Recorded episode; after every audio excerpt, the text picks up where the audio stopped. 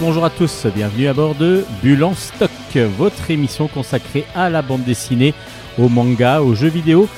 C'est Steven pour vous servir et nous sommes ensemble pour plus d'une heure afin de vous parler des univers graphiques que nous aimons découvrir et surtout partager avec vous. Je dis nous parce que nous sommes pas, je ne suis pas seul à faire l'émission.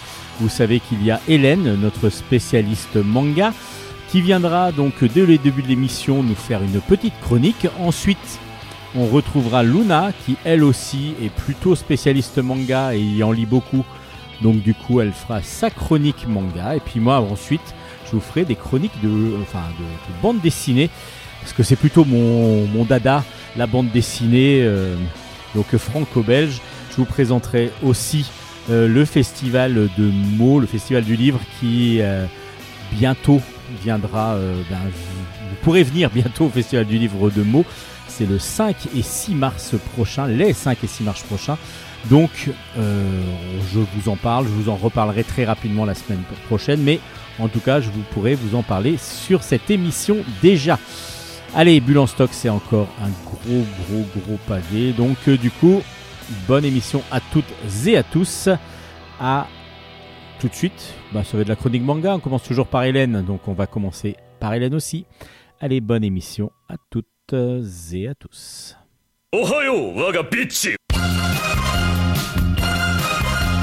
Chronique manga.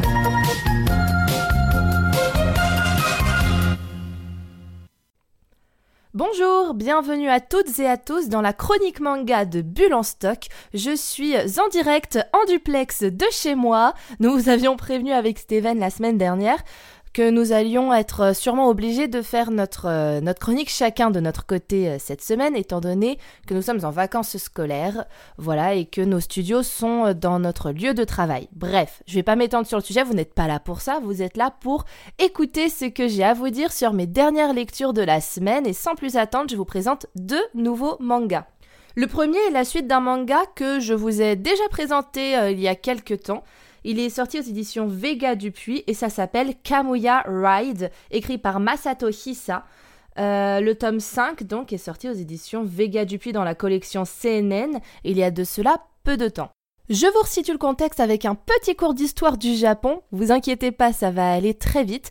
En fait, le manga Kamuya Ride se situe pendant la période Kofun, en japonais Kofun Jidai, euh, qui est une ère de l'histoire du Japon qui va à peu près de 250 à 538 après Jésus-Christ. Euh, ce qu'on appelle en fait kofun, ce sont des tertres funéraires en forme de trous de serrure, c'est ce qui a donné à cette ère euh, son nom. C'était euh, ces tertres funéraires qui ont commencé à apparaître un peu partout sur le territoire japonais, qui ont disparu, enfin en tout cas qui ont cessé d'être fabriqués, plutôt pas disparu parce que sinon on les aurait pas retrouvés, mais qui ont cessé d'exister euh, ou en tout cas qui n'ont plus été perpétués à partir donc du 6e, 7e siècle à peu près euh, au Japon. mais pendant toute cette période, on faisait en forme de trous de serrure des, bah voilà, des tertres funéraires et c'est ainsi que nous repérons cette ère par rapport aux autres au Japon. Elle fait partie aussi de la période Yamato. C'est important, j'insiste sur le Yamato, vous comprendrez quand je vous reparlerai du japonais après. Et surtout, ce n'est pas que grâce à ces, fameuses, euh, à ces fameux trous de serrure dans le sol qu'on reconnaît bien la période Kofun, mais aussi avec l'apparition de Haniwa, qui est aussi euh, important à retenir pour le manga. Les Haniwa qui sont des objets typiques de cette période, qui étaient des petites sculptures en terre cuite, qui étaient souvent déposées sur ces tertres, sur les Kofun, en mémoire euh, aux, défunts pour accompagner, on y pense, enfin possiblement, les défunts euh, dans l'au-delà ou en tout cas dans un cycle de réincarnation. Enfin bref, je n'ai pas envie de partir en plus dans une, euh, dans une petite leçon théologique, mais voilà, c'était les petits Haniwa qui avaient aussi une valeur, qui avaient aussi une valeur funèbre à l'époque Kofun. Je vous parle de tout ça. De 1 pour les Yamato, tout simplement parce que Yamato c'était l'ancien nom du pays du Japon et c'était surtout le nom de la famille royale euh, du territoire japonais principal, le territoire du Yamato. Et je dis que c'est important parce que dans le manga, l'un des personnages qui accompagne donc Manko, qui est le personnage principal, est un fils du roi Yamato. C'est pour ça que c'est pour ça que c'est important de le retenir. On est vraiment le manga, même s'il est bourré d'anachronismes, essaie au mieux quand même de nous situer dans la période où il veut que ça se passe. Et je vous ai insisté sur les Haniwa aussi parce que le pouvoir de Manko est de fabriquer en terre cuite euh, une espèce d'armure sur lui qui lui permet d'être surpuissant et ainsi combattre des kami qui s'en prennent à l'humanité. Et une fois qu'il a fini de combattre les kami, il les enferme, devinez dans quoi? Un trou de serrure, donc un kofun, qui ensuite va réduire le kami à l'état de Haniwa, de petites statuettes, tout est lié, CQFD, allez, bye bye. Je rigole, je reviens. Tout ça pour vous dire que le manga essaie au mieux de s'ancrer donc dans la période Kofun et si on connaît un peu l'histoire du Japon, bah on s'y retrouve relativement bien.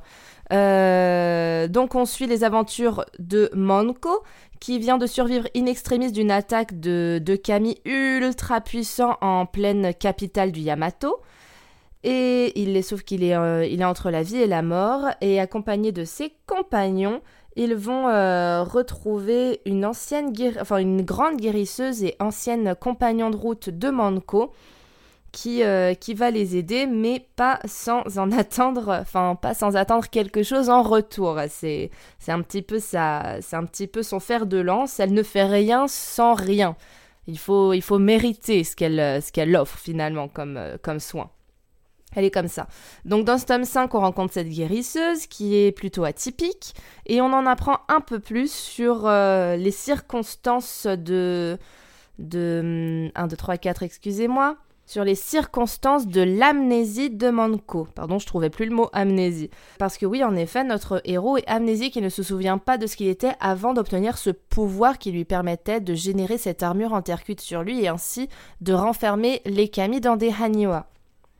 Kami qui sont, euh, cela dit en passant, euh, des espèces d'esprits protecteurs. À la base, un kami, ça veut dire Dieu en japonais. Euh, il y a plein de kami partout au Japon, que ce soit dans des arbres, dans des pierres, dans, dans, des, dans des grandes zones aussi. Souvent, les kami sont réputés pour plutôt protéger les différentes régions du Japon. Or, dans Kamuya Ride, ils sont plutôt une, un danger pour l'humanité qu'il faut arrêter. Voilà, voilà, je vais pas vous en dire plus sur l'histoire. C'est euh, très. Par rapport au dessin, c'est assez surprenant. C'est ça fait presque comics, j'ai envie de dire, avec beaucoup de. Euh, beaucoup de, de traits, d'endroits de, zones très très noirs, de, des ancrages très prononcés et euh, peu finalement d'ombrage un peu un peu un peu grisé etc comme on a l'habitude dans les mangas là c'est vraiment on a du blanc du gris et du très noir, mais il n'y a pas de, il a pas de flou, il n'y a pas, il a pas d'ombre un peu, euh, un peu imagée, etc. Non, non, c'est, c'est noir ou blanc. C'est, assez particulier comme dessin. Moi, j'aime bien. Euh, ça change des mangas habituels. L'histoire est assez marrante, quoique parfois un peu surprenante. Euh, comme je vous disais, c'est bourré d'anachronismes. Et quand je vous dis des anachronismes, c'est pas des trucs que je repère parce que euh, j'ai étudié l'histoire du Japon. Nanana. C'est du style, euh, c'est du style. Manko va générer avec sa terre cuite une moto avec avec des propulseurs ultra puissants qui lui permettent qui lui permettent d'aller tellement vite qu'il s'envole. Enfin, c'est super perché finalement comme histoire. J'aime bien. Je suis curieuse de voir la suite parce que mine de rien, c'est assez, euh, c'est assez prenant, c'est original, c'est drôle. Euh, et, j'aime bien. Et je vous le conseille vivement si vous avez envie de voir un, de lire un manga d'aventure qui sort de l'ordinaire. Je vous redonne les références. Ça s'appelle Kamuya Ride. J'ai oublié de vous donner le nom de l'auteur, c'est Masato Hisa. Et le tome 5 est sorti aux éditions Vega.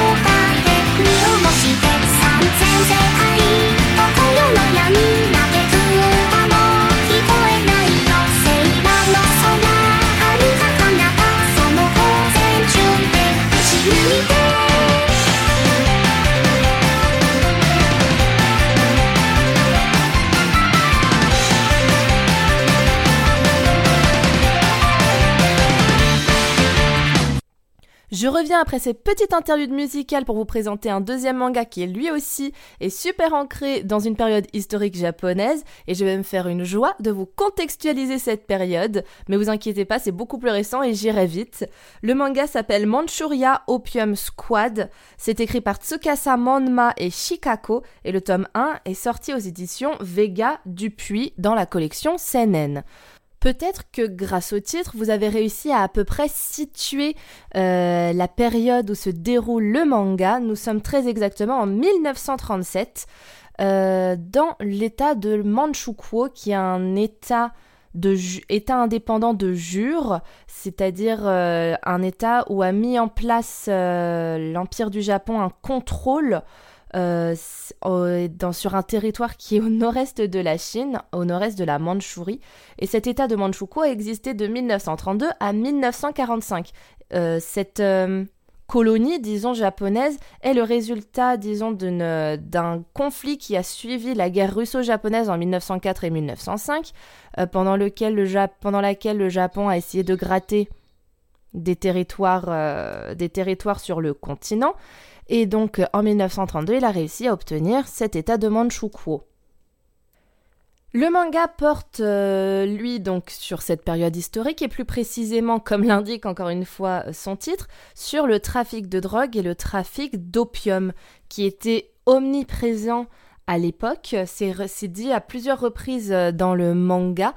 Dans, en Manchukuo, si vous voulez survivre, ou en tout cas si vous voulez vous faire de l'argent, vous devez soit vendre vos enfants, soit vendre de l'opium. C'est un petit peu le fer de lance de ce manga, ça, cette phrase revient régulièrement.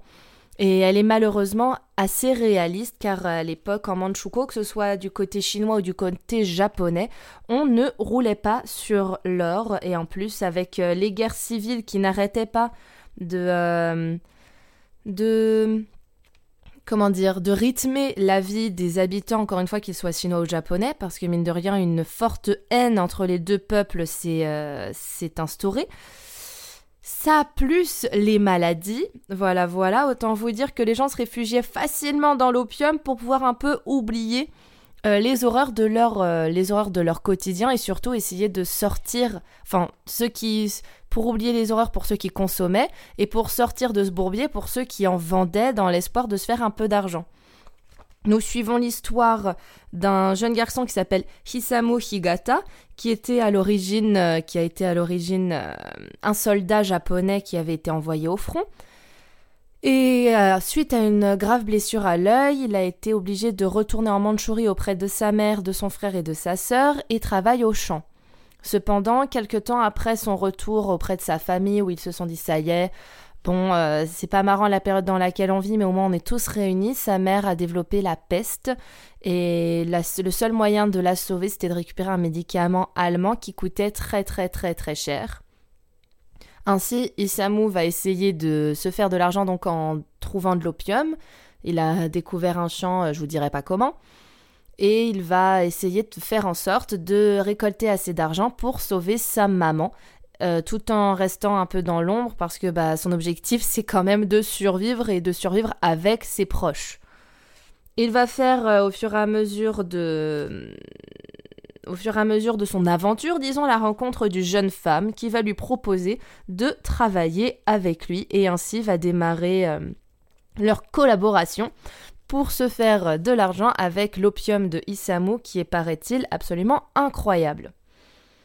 Pour ceux qui regardent ou qui ont regardé euh, Breaking Bad, c'est très très très très très semblable. J'ai euh, vraiment eu la sensation de, de, lire, enfin, de lire une adaptation japonaise de Breaking Bad dans un contexte historique différent, mais en soi, on est clairement dans, on est clairement dans le même genre d'histoire. Est-ce qu'il y a une inspiration? C'est possible. Il n'empêche que l'histoire est assez intéressante.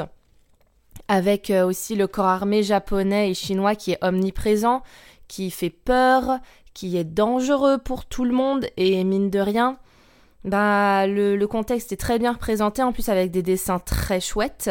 On est dans du seinen pur, hein. faut pas donner ça à un manga, euh, faut pas donner ce manga à un, jeune, de toute façon, qui ne comprendrait pas trop euh, le fond du manga. à partir, euh, à partir de la classe de troisième, peut-être que ça peut aller. Et encore, le sujet est quand même assez, euh, assez lourd. Si vous aimez les histoires à la Breaking Bad, ce manga peut vraiment vous plaire. Moi, je l'ai beaucoup aimé.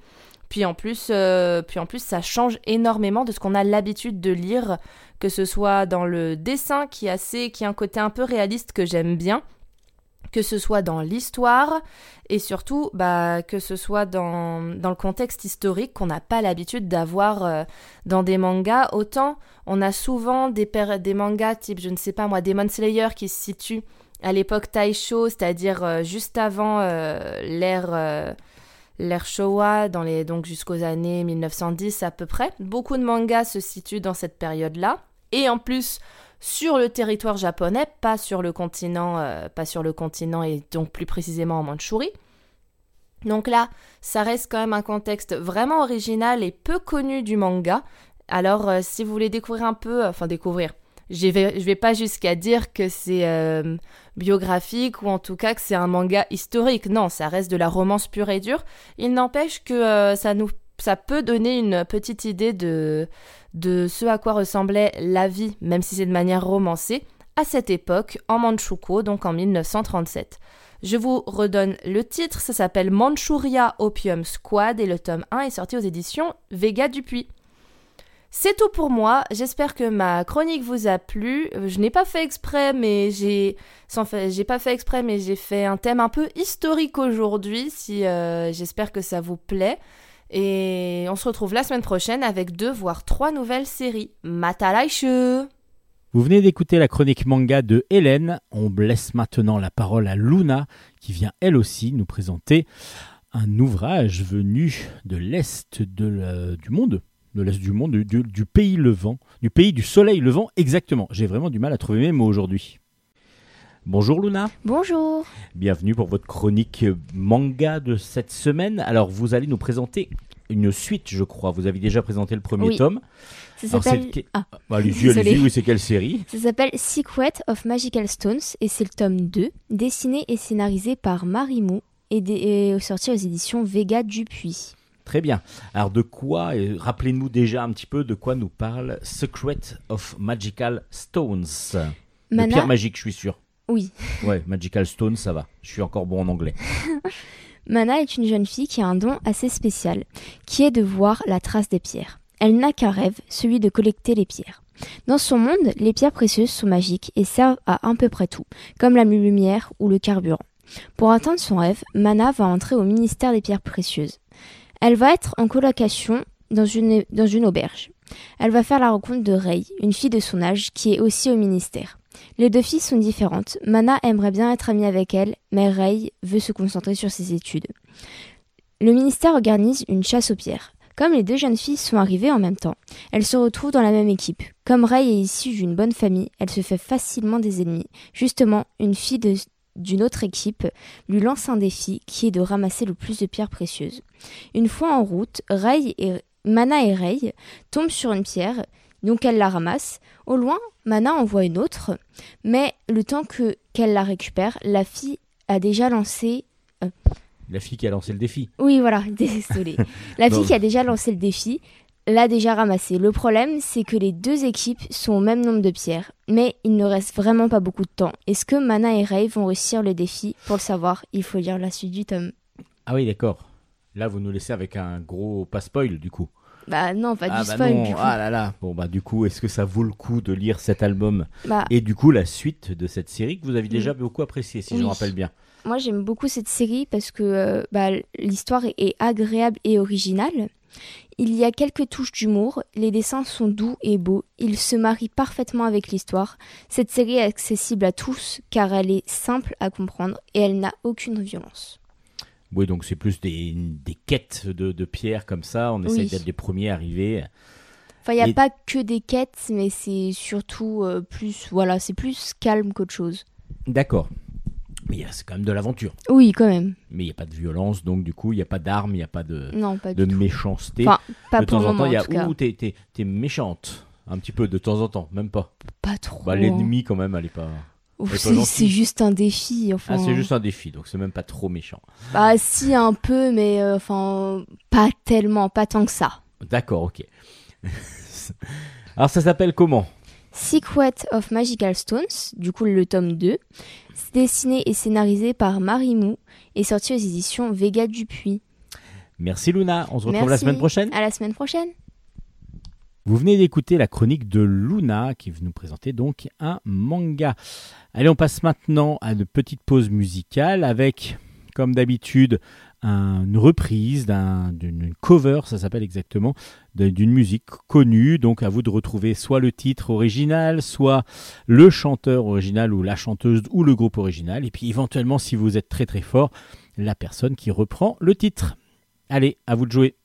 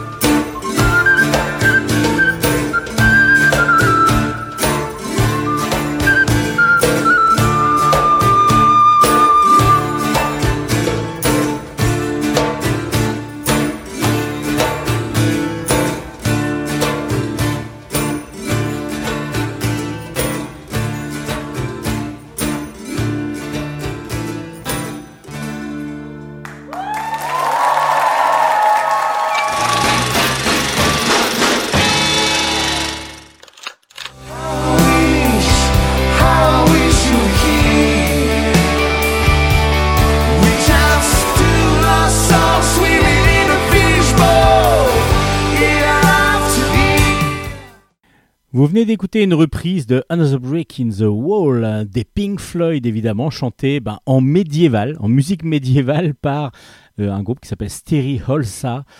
C'est très original, ils en font plusieurs, vous pouvez aller voir un petit peu sur internet, c'est super original. On passe maintenant aux chroniques bande dessinée. Chronique bande dessinée. On commence ces chroniques BD aujourd'hui avec du comics. Stillwater. Stillwater, c'est de Chip Zdarsky au scénario, Ramon Perez au dessin, Mike Spicer à la couleur. Et c'est aux éditions Delcourt. Le tome 1 est donc sorti. Et de quoi, nous, de parle Stillwater? Stillwater nous parle de l'histoire de Daniel. Daniel qui est un gars qui vient de perdre son boulot, pourtant assez doué hein, dans son boulot, mais euh, assez asocial il a perdu sa nana en plus. Son meilleur ami Tony, euh, lui, a plutôt réussi grâce à une vente d'une application, euh, donc il devient même assez riche, et lui propose euh, donc de, partir. Partir où ben, Daniel va recevoir une lettre, un message assez bizarre. une grand-tante, apparemment, serait morte. Une grand-tante qu'il ne connaît absolument pas. Et cette grand-tante, donc habite, habite dans le village de Stillwater et, donc il serait le seul héritier. Donc il va aller avec Tony donc euh, rejoindre ce village et ce village où tout le monde, bah il y a personne déjà qui connaît ce village vraiment, rien n'est indiqué. Donc c'est assez spécial et ils vont se rendre compte assez vite d'une chose assez surprenante. Et euh, on va être nous aussi très surpris et c'est après tout ce qui va faire le sel évidemment de ce scénario c'est que dans Stillwater, dans ce village, personne ne meurt. Et tout le monde vit donc depuis des années, mais euh, vit euh, donc euh, vit, mais sans, sans, grandir en fin de compte, sans, sans jamais évoluer, en tout cas physiquement. Et surtout, dès qu'ils meurent dans le village, ils peuvent ressusciter. Ils sont jamais morts. Et c'est comme ça que va qu'on va découvrir avec un gamin qui tombe d'un toit dès le départ. Donc euh, là, je vous spoil pas trop parce que du coup, tout est raconté dès le départ. Hein. Ensuite, je vais pas vous dire ce qui va se passer, mais c'est assez surprenant cette idée de d'éternel, de, de, seul le village est éternel et lorsque l'on va sortir euh, en dehors du village, euh, on va pouvoir et grandir et, vieillir et du coup bah, mourir aussi, tout simplement. Alors qu'est-ce qui va se passer exactement pour Daniel? Pourquoi est-il là? Qu'est-ce qui l'a amené? Est-ce que c'est vraiment une grand-tante qui l'a fait venir? Et puis euh, Tony, lui, euh, pareil, qu'est-ce qui va lui arriver? Beaucoup de, beaucoup de choses qui vont se passer. Et on va découvrir comme ça cet univers complètement clos qui peut nous faire paraître un petit peu comme un, une communauté qui vit ensemble, qui a ses principes, et justement, ces principes vont peut-être être mis à mal aussi euh, par l'arrivée de Daniel et aussi par la révolte de certains des habitants. Je vous en dis pas trop, mais, j'ai trouvé ça. Alors, le principe est déjà un petit peu connu parce qu'on peut justement se dire, bah c'est un petit peu comme euh, dans une congrégation, dans une dans des, des, peuples qui vivent un petit peu comme ça euh, entre eux et qui ne n'évoluent pas, en tout cas, qui veulent être à l'écart de toutes les autres cultures. Là, c'est un petit peu encore différent parce qu'évidemment, il y a en plus le côté physique qui, n'évolue absolument pas. À vous de vous faire de votre opinion. Moi, j'ai trouvé ça plutôt agréable. Le dessin euh, est, donc euh, est vraiment un réel comics euh, comme on l'entend. par contre, j'ai trouvé les couleurs un petit peu fades. Vraiment, il y a une sorte de, contraste, enfin d'effet qui a été mis en place pour que les couleurs soient toujours un petit peu plus, jamais vives. Et c'est des fois un petit peu dérangeant sur certaines planches, je trouve. Mais après, ça se lit tellement avec euh, plaisir que on, on ne lâche pas l'album. Stillwater, donc le tome 1 est sorti aux éditions Delcourt. Alors là, c'est pas un comics, mais ça pourrait être du comics parce que on est sur un recueil euh, de trois nouvelles qui s'appelle Low Reader. Le premier tome est donc sorti de Low Reader ces trois récits d'horreur qui ont été faits par le label 619. Le label 619, vous connaissez, ce sont des auteurs qui ont créé Moutafoukaz par exemple, c'est Run en particulier, il y a Florent Maudou dedans aussi, il y a, euh, voilà, il y a plein de, plein de dessinateurs, Saint-Gelin, euh, qui font aussi partie de cette, de cette, de cette troupe, va-t-on dire, de label 619. Le label 619 était donc un label reconnu qui, euh, qui a eu beaucoup de succès et qui a beaucoup de succès toujours avec une, un, dessin style américain justement, euh, aussi un petit peu matinée de manga à certains moments, qui euh, va avoir justement ces influences-là pour créer une BD un petit peu nouvelle, un, qui sort un petit peu de l'urbaine, on va dire, un petit peu plus urbaine que la BD que l'on connaît, classique, très classique. Et c'est un renouveau du coup dans le style français en, bande dessinée. Label 619 était aux éditions Ankama et maintenant le label 619 est arrivé chez Rue de Sèvres et justement donc Rue de Sèvres sort ses premiers albums de label 619. Donc le premier, un des premiers s'appelle Low Reader, donc c'est un recueil de trois récits d'horreur en, en, partenariat avec Mad Movies, euh, le grand magazine autour du cinéma de genre et d'horreur. Et on va avoir donc trois histoires dans euh, cet euh, album. On va avoir Devil's Cay qui a été scénarisé par Mud et dessiné par Giralberti. Euh, Monsieur Sato, scénarisé par Run et dessiné par Saint-Gelin. Et She, She Wolf Cub, c'est de Florent Maudou. Euh, et c'est euh, donc les trois, évidemment, aux éditions Rue de Sèvres, vu que c'est un recueil. C'est donc un album souple, un petit peu format à l'américaine, justement. Et on va avoir trois histoires euh, qui vont mêler évidemment l'horreur et puis le, fantastique aussi, beaucoup. Dans le premier, on va avoir un groupe de rock qui va passer pour la première fois à la télé, donc ils sont très très fiers, à part qu'on va se rendre compte très vite qu'ils sont qui sont euh, dans, le, dans un groupe de. Enfin, à la télé parce qu'ils ont décidé de, de, jouer dans une pub. Donc du coup, ça va à l'encontre un petit peu de tout l'esprit rock et en particulier métal qu'ils ont en eux. Et du coup, pour eux, ils vont se réfugier un petit peu dans une dans une grande maison pour voir cette euh, pour ce, pour voir cette grande première pour eux. Et puis là, il va y avoir un bus qui va arriver, un bus avec justement des musiciens, des et puis une sorte de présentateur d'un show et c'est en fin de compte des musiciens de l'enfer parce qu'ils auraient vendu leur âme au diable en fin de compte pour faire une publicité et pour pouvoir être connus sans faire de la musique. Voilà, il y a un petit peu ce côté euh, si je vends mon abo, euh, mon abo diable, je vais pouvoir euh, évidemment être le meilleur. Et là, on vend son abo diable en faisant de la publicité. Donc voilà, il y a ce côté qui est très très intéressant dans cet album, dans cette, dans ce récit. Alors là, en a un récit très très coloré avec des couleurs flashy, fluorescentes quasi complètement. Il y a du rose partout, du rose fluo, rose orange fluo, et puis bah, des monstres partout. Donc un gros combat entre ce groupe de rock et des monstres.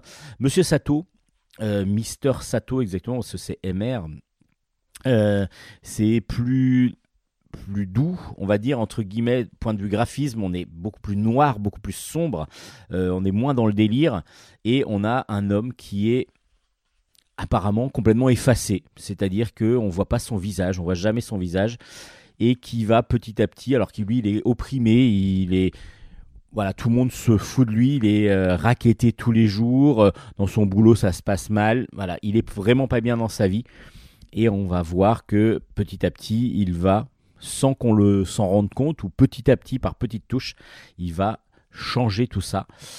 Et puis le dernier récit, euh, c'est un récit que l'on connaît déjà, enfin on connaît déjà l'héroïne, il s'agit de Masiko, la, une héroïne, euh, exactement, une héroïne euh, récurrente de Florent Maudou, qui cette fois-ci va devoir combattre toute une horde de monstres.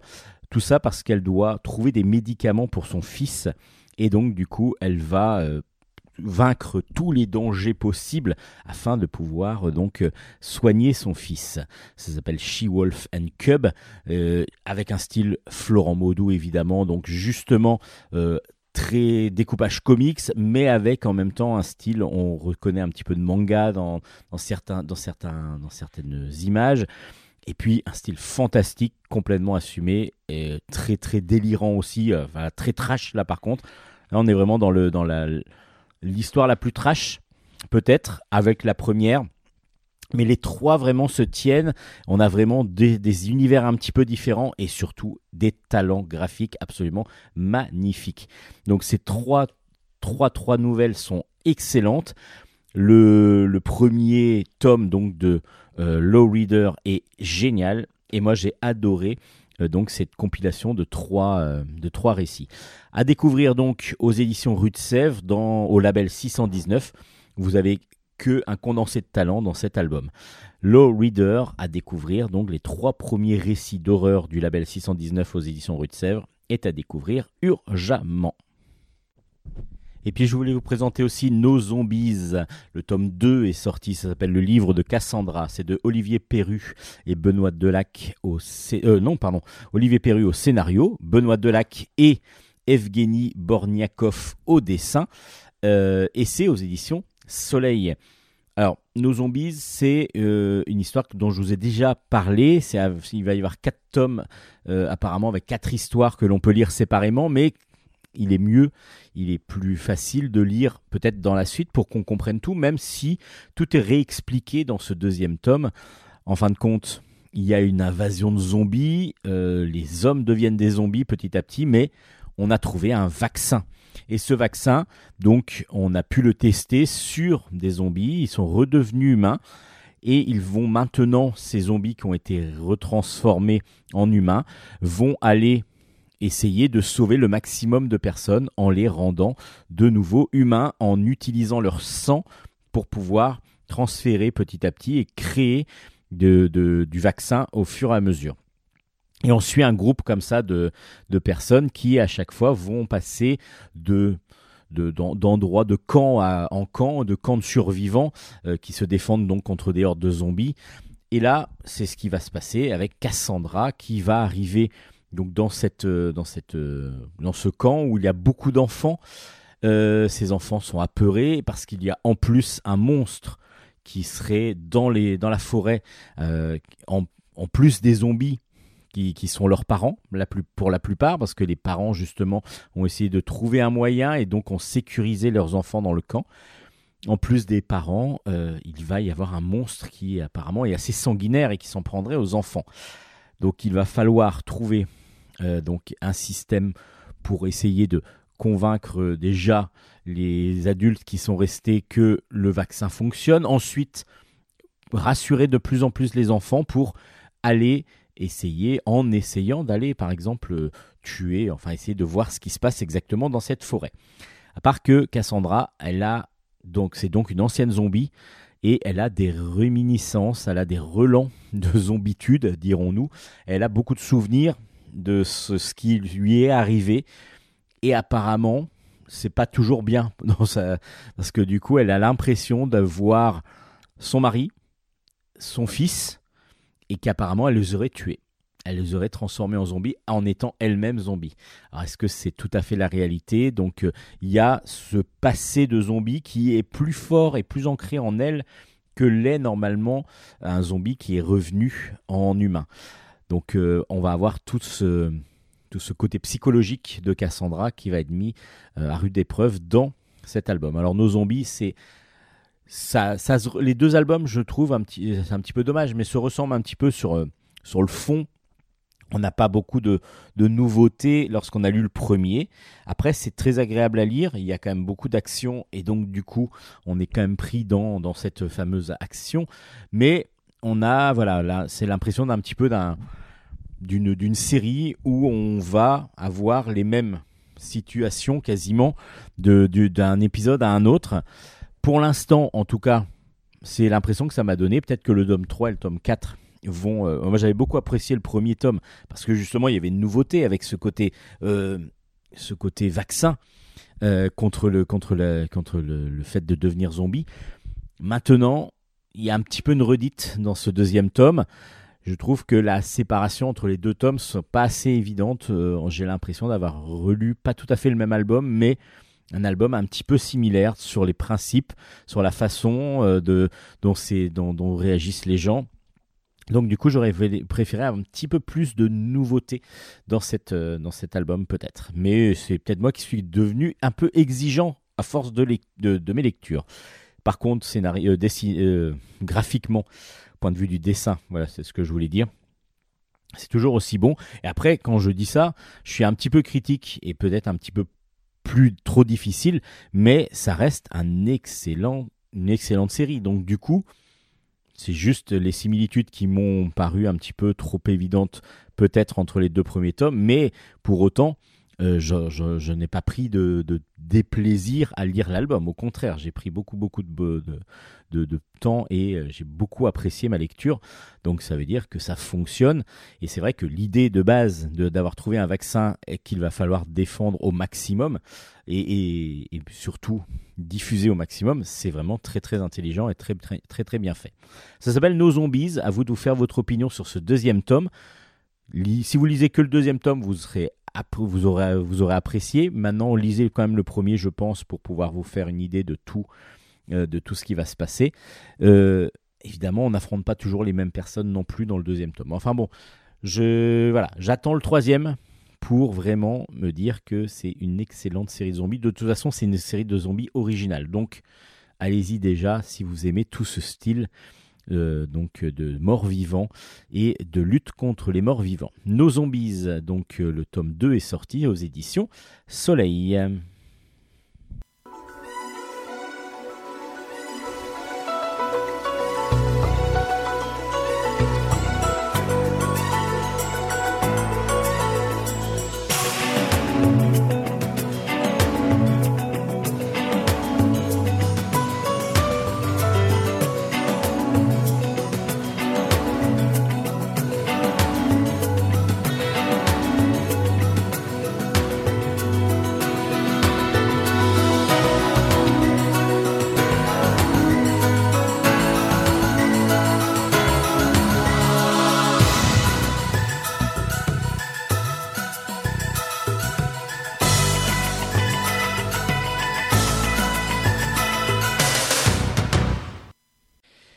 Allez, on continue ce bulle en stock avec euh, West Legend. Le tome 6 est sorti, ça s'appelle Butch Cassidy and the Wild Bunch.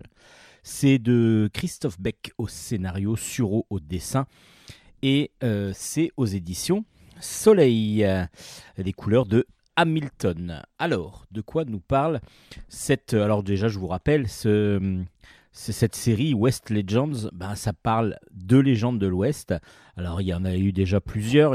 du coup, il y a eu euh, Wyatt Earps, Earp, euh, Billy the Kid, Sitting Bull, Buffalo Bill, euh, Wild Bill Highcock. Et là, on va donc parler de Butch Cassidy. Alors ce n'est pas, je vous rappelle, si vous avez écouté les chroniques des, des premiers albums de cette série, ce n'est pas une comment dire, une biographie de chacun des, personnages qui sont représentés dans l'album. C'est une histoire, soit réelle, soit inventée, euh, qui s'est déroulée pour le personnage ou qui aurait pu se dérouler pour le personnage. Et là, c'est exactement le cas de ce qui s'est passé dans Butch Cassidy's The Wild Bunch. Alors, The Wild Bunch, c'est la bande de justement de Butch Cassidy, dont le Butch Cassidy est le, est le on va dire, le, dirigeant. Euh, c'est une bande de malfrats et ils vont juste, euh, justement, là on est en 1899, ils vont braquer un, ils vont braquer un, train. Et malheureusement, dans ce train, ils ne trouvent pas grand-chose. Donc le bulletin est très très maigre, mais euh, quand on a su qu'ils étaient donc en train de dévaliser le train, bah, il y a eu des gens qui sont partis à leur poursuite. il y a eu un groupe en particulier de, de, shérifs, euh, enfin construits par deux shérifs et, et donc qui, qui, vont euh, petit à petit euh, comme ça se, pas petit à petit, vont se regrouper pour aller à la poursuite de Wild Bunch. eux vont partir. Donc Butch Cassidy avec sa bande vont partir dans les rocheuses, dans les montagnes, et ils vont découvrir quelque chose parce qu'ils vont voir qu'ils ne sont, ils sont poursuivis, mais en plus ils vont être attaqués dans, dans les rocheuses. Euh, il y a donc des gens qu'on ne sait, qu'on connaît pas. Il y a pas mal de choses qui vont se passer. Alors, j'ai l'impression de, de, chercher un peu mes mots parce que du coup, j'ai eu moi des fois un petit peu de difficulté à suivre l'histoire de cet album. Je vous explique pourquoi. Euh, déjà graphiquement, bon, c'est très très beau euh, comme d'habitude avec un dessin réaliste euh, qui est vraiment est, très très très bien réalisé. Maintenant, les personnages des fois sont, on a du mal à comprendre dans quelle bande ils sont en fin de compte. je m'explique. Donc il y a la bande de Wild Bunch avec Butch Cassidy eux on les reconnaît, mais ils sont quand même assez nombreux. Ensuite, il y a les bandes, la bande du poursuivant où ils sont aussi assez nombreux. Et le problème, c'est que on n'a pas, on passe des fois dans, dans, une même planche d'un point de vue à un autre. Donc du coup, dans les rocheuses, il y en a qui sont à, la poursuite du premier groupe. On a, j'ai l'impression de parler de, cyclisme en disant ça, ça fait bizarre, mais bon, c'est un petit peu ça. Euh, et du coup, bah, des fois, on se dit, mais lui, il est dans quelle bande? Il est dans la bande, il est avec Butch Cassidy ou il est euh, avec les shérifs? Euh, Et lui, qui sait? Et des fois, du coup, bah, je me suis un peu perdu. Et malheureusement, je pense que c'est, ça va peut-être être le cas de pas mal de personnes, parce que du coup, je n'ai pas réussi à comprendre certaines fois. Alors, c'est pas que j'ai pas réussi à comprendre. Il a fallu que je m'arrête dans ma lecture, ce qui est toujours des fois, enfin moi, je trouve assez gênant, pour pouvoir pour pouvoir euh, donc euh, essayer de comprendre qui était qui. Alors peut-être que c'est moi qui ai mal lu, été pas assez attentif.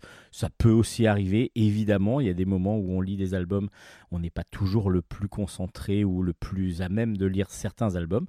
En tout cas, West Legend, moi j'ai toujours beaucoup apprécié cette série parce que les histoires sont originales et on, voit un côté différent de, de, la conquête de l'Ouest avec des héros ou des héros aussi euh, méchants, parce que du coup, euh, Butch Cassidy, c'est exactement le cas, comme était le Billy the Kid dans le deuxième, euh, dans le deuxième album.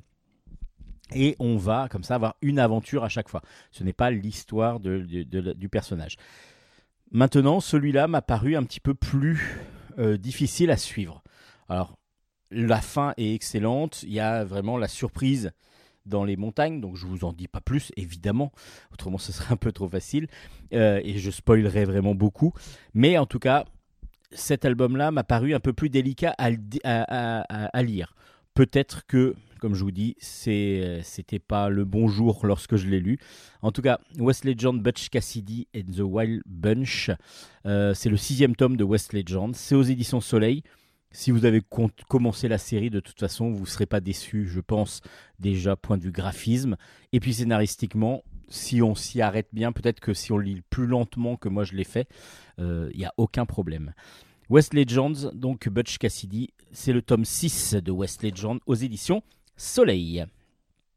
Ensuite, on va continuer sur du western, tiens, avec un très très bel ouvrage, un très très beau livre, tiré à peu d'exemplaires, donc euh, vous allez euh, peut-être devoir euh, euh, donc passer commande. En tout cas, je, non, je dis ça et, en même temps, c'est peut-être pas vrai. Parce que c'est, il y a un ex libris dedans qui est tiré à 250 exemplaires. Alors, est-ce que c'est que l'ex libris ou est-ce que le livre va lui-même être tiré à 250 exemplaires? Je ne sais pas. Il faudrait demander aux éditions Varou. Parce que les éditions Varou ont fait un, un livre hommage à Marcel Uderzo, le frère donc euh, du, du, papa de Astérix. Et Marcel Uderzo a toujours été dessinateur de bande dessinée. Il a fait des dizaines, des centaines même d'albums, donc euh, où il a soit participé avec son frère ou euh, d'autres. Et puis il a aussi créé ses histoires, comme les mémoires de Mathias par exemple, Marie l'Aventure. Il a travaillé sur des récits de Jules Verne. Il a fait beaucoup d'historiques. Et du coup, c'est un dessinateur de talent qui nous a quittés euh, un petit peu, euh, voilà, il n'y a pas très très longtemps. Et du coup, les éditions Varou, qui travaillaient régulièrement avec euh, Marcel Uderzo, ont décidé de, de, faire un album hommage, mais dans, sur un, dans un plan assez original. Je m'explique, c'est que Marcel Uderzo n'a jamais travaillé, en tout cas il avait commencé, on voit le début du projet dans, dans, cet album, il n'avait jamais travaillé sur un de ses thèmes de prédilection qui est le western. c'est pour ça qu'on rejoint un petit peu ce que l'album précédent. Le western était un grand sujet de passion pour Marcel Uderzo et bizarrement, à part une, une adaptation avec des, des, images, donc des dessins autour du, dernier des Mohicans, il n'a jamais travaillé sur un western complètement. En tout cas, il n'y a jamais eu un album où il a pu travailler, ou une série même, sur laquelle il aurait travaillé. Mais par contre, il en a fait plein des images de western, il a fait plein de, de planches quand même, qui sont parues euh, dans des, des, fois dans des journaux ou pas. Et puis, il y a beaucoup, beaucoup de choses donc, euh, qui sont regroupées dans cet album. Et donc, c'est un album hommage, parce qu'il va y avoir à la fin euh, des hommages faits par des dessinateurs, soit en dessin, soit en texte, euh, donc euh, vous avez plein de, plein de personnes euh, comme François Plisson, Jean-Blaise Jean, Philippe Chanoana, Lugui, Philippe Lugui, Tatiana Domas et, et d'autres qui ont donc dessiné des hommages ou écrit des hommages. Et en même temps, on a plein, alors c'est, je ne sais plus combien de pages exactement, mais il y en a une bonne, une bonne centaine, avec des, que des illustrations, des planches donc de récits courts ou des récits inachevés des fois. Euh, on a le début justement de, ce qu'il était en train de travailler avec Pascal Piatti. Euh, c'est donc euh, un western qu'il était en train de travailler avant de mourir.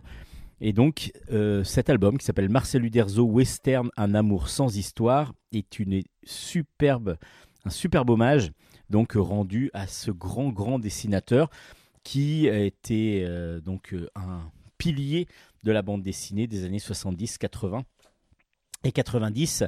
Euh, vraiment, là, on a tout ce qui est. Euh, on, voit les, premières planches, les premiers dessins qu'il a pu faire autour du western.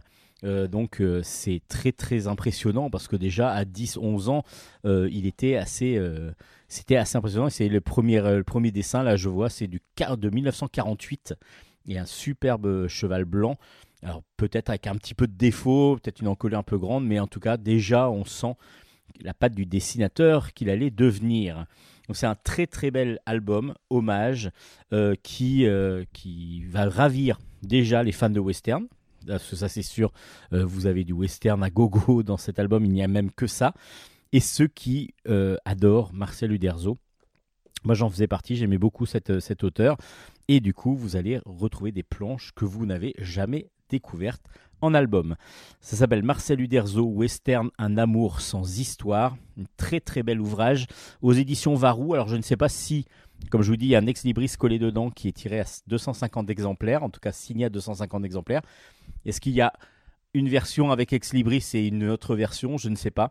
En tout cas, euh, c'est un très très bel ouvrage euh, paru aux éditions Varou. Allez voir, s'il n'y a que 250 exemplaires, jetez-vous dessus parce que ça va partir assez vite, je le pense.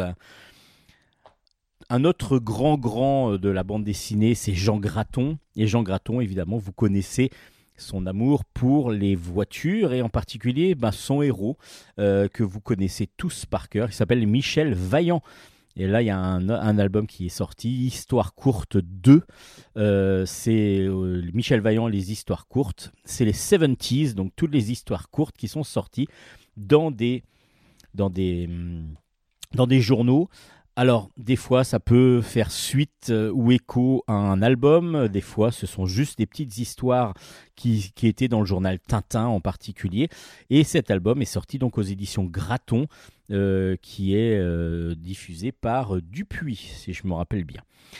donc, du coup, c'est juste des histoires. Il n'y a rien, il n'y a, aucun commentaire autour. Il y a juste une page sur les 500 miles d'Indianapolis pour dire que euh, Graton, justement, il y avait eu des, vaillantes qui avaient, concouru, euh, parce qu'il y a eu, en plus, des vraies voitures vaillants qui, ont, été, qui ont couru des courses euh, emblématiques de, de, la course automobile mondiale. Et là, on va avoir donc plusieurs petites histoires. Alors pour ceux qui sont fans de, de, Michel Vaillant, ce sont des histoires que vous n'avez... Il y a peut-être eu dans des intégrales de Michel Vaillant ces histoires-là, mais autrement, en album, elles ne sont jamais sorties. Ce sont des histoires qu'on trouvait dans les, journaux, dans les journaux Tintin en particulier. Donc la première histoire s'appelle Françoise, c'est évidemment Madame Vaillant, et on va avoir à toi Steve. Voilà, on va avoir une petite dizaine, il y en a même, non, il y en a six ou sept des histoires de Michel Vaillant en histoire courte et tout ce qui est paru dans les années 70, donc hors, hors, hors album. Donc ça s'appelle Michel Vaillant, Histoire courte 70s, et c'est aux éditions Graton. Et si vous aimez le sport automobile, évidemment, vous allez adorer. Et puis tiens, une petite réédition, euh, si vous aimez le, sport toujours, avec les fous furieux du rugby. C'est de Gurcel au scénario et au dessin. Il y a le tome 1 et le tome 2 qui sont ressortis en coffret euh, aux éditions Kennes. Et puis, ben, si vous connaissez les foot furieux euh, du même Gurcel, vous allez adorer, je pense, les fous furieux du rugby. Évidemment, là, on parle non plus du foot qui est le sujet de prédilection de Gurcel au départ, mais là aussi du rugby. On voit qu'il est fan de rugby aussi. Et on va avoir plein, alors des fois des gros clichés évidemment euh, sur, le, sur le rugby, mais aussi des choses assez, euh, assez bien vues, vraiment, euh, vraiment drôles. Et puis les personnages de Gurcel sont toujours pleins de vivacité, avec des gueules pas possibles, ce qui nous permet de les différencier et surtout euh, de, les, trouver très drôles. Alors bon, tous les rugbymen, moi j'ai joué un peu au rugby, on n'avait pas tous les dents à moitié pétées à la fin du match, hein. mais c'est vrai que on n'avait pas peur de se prendre des coups, ce qui est relevé assez souvent dans l'album. Donc Les Fous Furieux du Rugby, tome 1 et 2 de Gurcel, c'est aux éditions Kennes et c'est une un coffret qui vient de sortir, qui donc regroupe les deux premiers tomes pour l'instant. Euh, mais il y a déjà eu d'autres albums, évidemment, de, des Fous Furieux du Rugby. C'est du Gurcel et c'est aux éditions Kennes. Was a.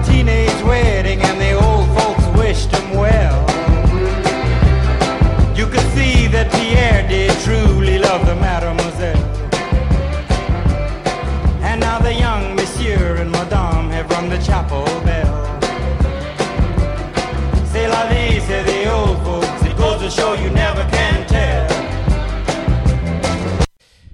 Allez, on va continuer ben, après cette petite pause musicale avec euh, des albums autour de la musique. Euh, il y en a là, j'ai trois, trois albums à vous présenter, mais il y a plusieurs albums dans cette collection.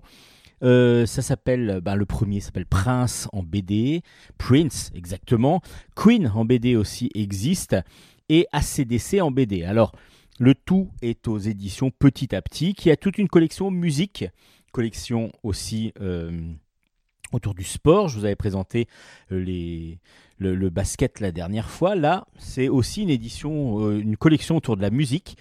Et là, on va reprendre euh, vraiment l'historique de chaque groupe. Alors, soit historique avec les, enfin, de chaque groupe ou Prince, évidemment, son, son, son, aventure, sa, vie. Euh, et du coup, on va suivre ben, la naissance de Prince, par exemple. Alors là, c'est scénario de Tony Laurençou. Et il y a plein de dessins euh, avec, un avec des, pages documentaires de Nicolas Finet. Et il y a plein de, enfin de, de, parties qui sont dessinées par différents dessinateurs.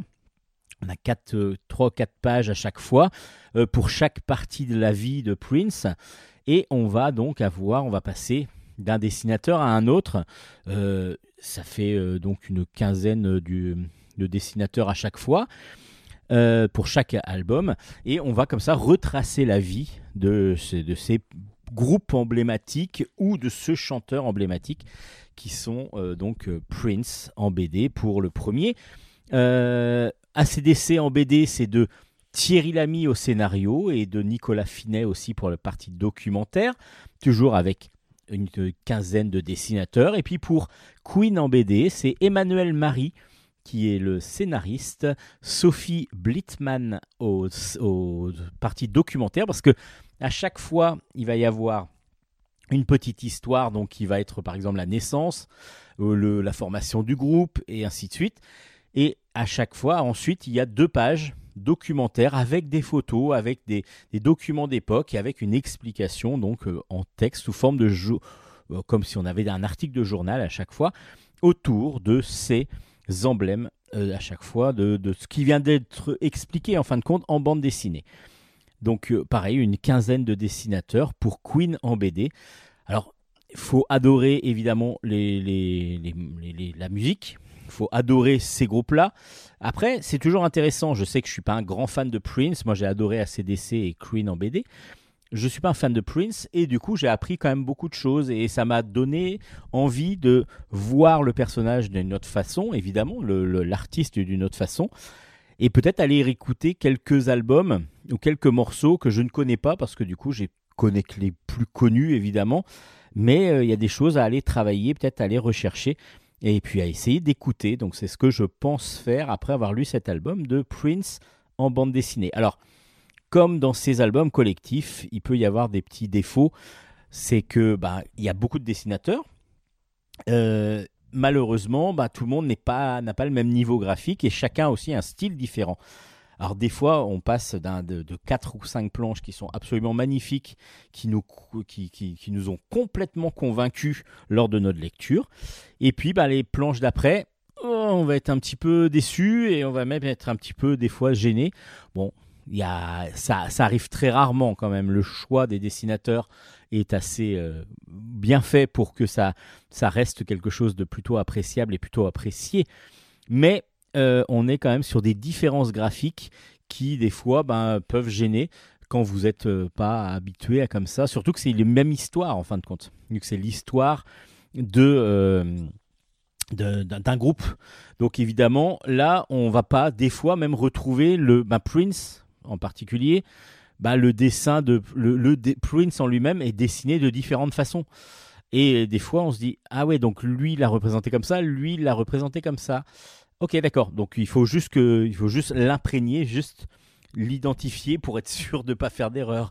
Mais des, des fois, ça peut être un petit peu un petit peu dérangeant suivant le style graphique. Mais ça reste, ça reste quand même un plaisir de lecture parce que quand on aime ces groupes-là, quand on aime ce chanteur-là, alors il y en a d'autres, hein. il, euh, il, y a Bob Marley, il y a eu d'autres groupes, il y a Nirvana si je me rappelle bien. Et donc vous pouvez aller voir dans cette collection-là. Euh, là, les trois derniers qui sont sortis, c'est donc Queen en BD, ACDC en BD et Prince en BD. Euh, et vous allez vous régaler en lisant ça si vous êtes fan de ces groupes. C'est aux éditions Petit à Petit. Les trois albums sont aux éditions Petit à Petit. Et encore un collectif aussi, mais là qui va être moins dérangeant point de vue graphisme. Je vous explique pourquoi. Parce que là, ça va être des petites histoires euh, qui, vont, euh, qui vont être regroupées dans un album. Ce sont des petites histoires qui sont regroupées dans un album. C'est, elles vont pas être, elles sont. Là, je les ai là. Euh, et là, on a sept récits de Guy de Maupassant. Alors, c'est aux éditions Varou, dont on a parlé encore déjà tout à l'heure. Et les éditions Varou, il faut savoir que elles sont, c'est une, édition normande et ils travaillent beaucoup. Je vous ai déjà expliqué cela dans d'autres, dans d'autres chroniques que les éditions Varou travaillent beaucoup avec donc euh, bah, des l'histoire de la Normandie et autour de la Normandie. Donc on avait eu Viking par exemple qui était un petit peu comment était né de façon humoristique par, par Cordoba, euh, comment était née un petit peu la découverte de, la Normandie, comment avait été créée la Normandie un petit peu.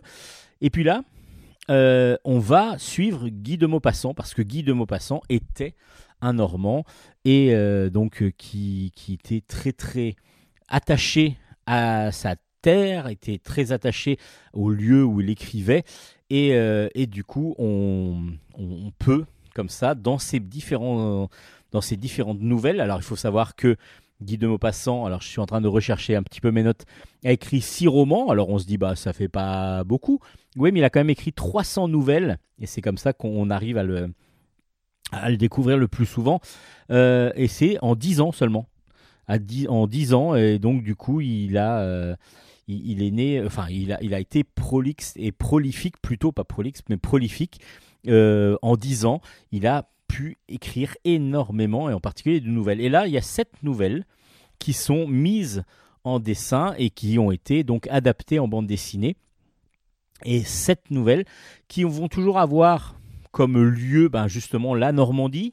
les, souvent le côté rural de la Normandie, parce qu'on est souvent dans, les, dans, dans, les fermes au départ, en tout cas des gens simples, on est toujours proche du peuple, et on va avoir des histoires complètement différentes. On va avoir cette première femme qui qui, qui je ne vais pas trop spoiler, mais une fille de ferme euh, qui, qui s'appelle une fille de ferme qui ne veut absolument pas se marier, euh, et on va comprendre pourquoi. Ensuite, on a euh, Auchan. Auchan qui est là une histoire où des riches propriétaires, eux, n'ont pas eu d'enfants et veulent en adopter un mais ils vont carrément aller, euh, adopter un enfant qui est déjà né et qui va donc, qui vont acheter en fin de compte à, une famille. là, c'est dessiné par Marcel Uderzo. Euh, le premier, c'est Gwendoline euh, Levier avec Seka au scénario. Et le deuxième, donc, c'est scénario de Monique Uderzo Haute, donc la femme de Marcel Uderzo, qui, qui était scénariste. Enfin voilà, il y en a plusieurs. Il y a Laurent Sirac pour L'ami patience. La confession, c'est de Ludovic Souillard qui est assez impressionnant. J'ai beaucoup beaucoup apprécié cette nouvelle qui est qui a un twist final qui est impressionnant. Euh, le, crime au, père Boniface de Olivier Brazao, La Morte, donc adaptée par Jean-Marie Minguez, euh, Otto, père et fils de Laurent Seigneuret au, dessin et sur un scénario de CK avec des couleurs de gibier. Et puis, il y a tout un dossier à la fin autour de Guy de Maupassant, de Raphaël Tanguy, qui est aussi le chef d'édition de, des éditions Varou, et qui nous offre comme ça bah, sept histoires complètement différentes les unes des autres, à chaque fois qui ont pour lieu et pour euh, terre donc euh, la Normandie qui était la, vraiment le lieu de le lieu de, de, résidence de, de, Guy de Maupassant et donc auquel il a fait beaucoup référence dans, cette, euh, dans, dans, ces, dans ces nouvelles en particulier. Et donc c'est un très très bon recueil. Les, graphismes là sont aussi différents, mais comme je vous ai dit que c'était des histoires différentes, ben, du coup on plonge dans l'histoire euh, de façon beaucoup plus facile que une suite comme dans les histoires de, musique où là, les personnages sont identiques les uns des autres. Là, comme ce sont des histoires différentes avec des personnages différents, donc on a des fois des styles réalistes comme Marcel Uderzo, semi-réalistes après, euh, beaucoup plus colorés par moments, euh, avec un peu plus de d'effets de, de, de, côté, euh, ben, par exemple pour, pour La Morte, si je me rappelle bien, c'est Seigneuret, euh, je suis en train de rechercher euh, la morte. Non, c'est Jean-Marie Minguez euh, qui est. C'est assez impressionnant parce qu'il a vraiment utilisé des, effets de, de couleurs, d'ombre, de, de, brouillard, etc. dans ses planches qui sont absolument magnifiques. En tout cas, c'est un très beau recueil avec des nouvelles pas obligatoirement les plus connues en plus, et c'est ça qui est assez intéressant, de, de Guy de Maupassant. Donc ça s'appelle 7 récits de Guy de Maupassant. c'est aux éditions Varou, avec une superbe couverture, une superbe oui, couverture de euh, Béatrice Tillier euh, qui a fait un magnifique dessin pour, ce, pour cette couverture. Donc Guy de Maupassant, 7 récits aux éditions Varou. Et puis, ben tiens, on continue avec euh, Carnet d'aventure ordinaire. C'est de Mademoiselle Caroline. Et Mademoiselle Caroline, depuis, ben, on la suit avec plusieurs albums. et là, c'est le volume 2 de L'Homme en fin de compte, Mademoiselle Caroline a décidé de, de, raconter des petites anecdotes, vécues ou pas, ou imaginaires, on ne sait pas trop. Elle, elle le sait, moi je ne le sais pas. Mais en tout cas, c'est toujours assez drôle. Euh, autour de ce, de ce qui l'entoure, justement, bah, il y a son homme.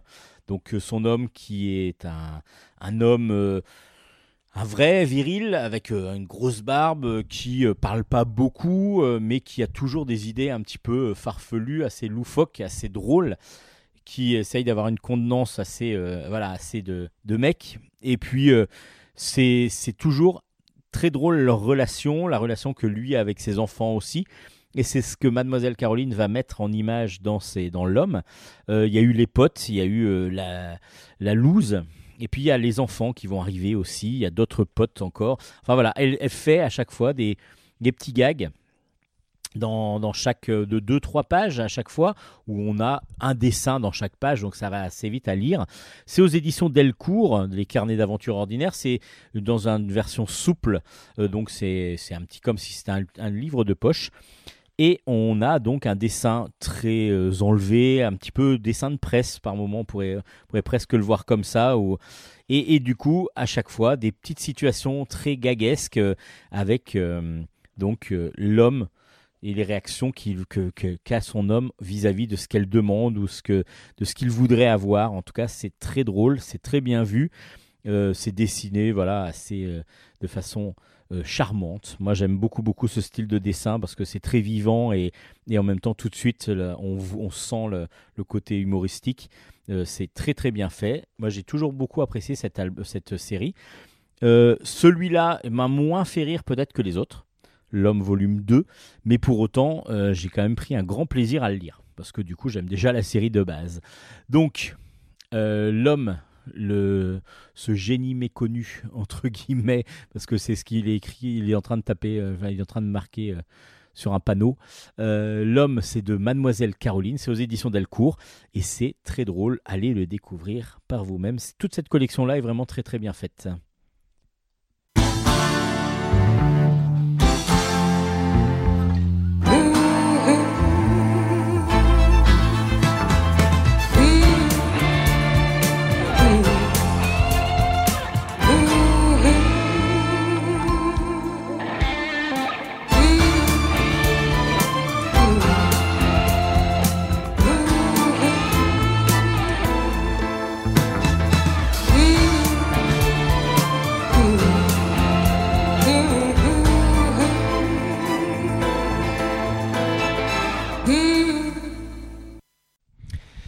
Allez, on continue avec euh, un album très original. Enfin, je, je trouve qu'il sort un petit peu de l'ordinaire.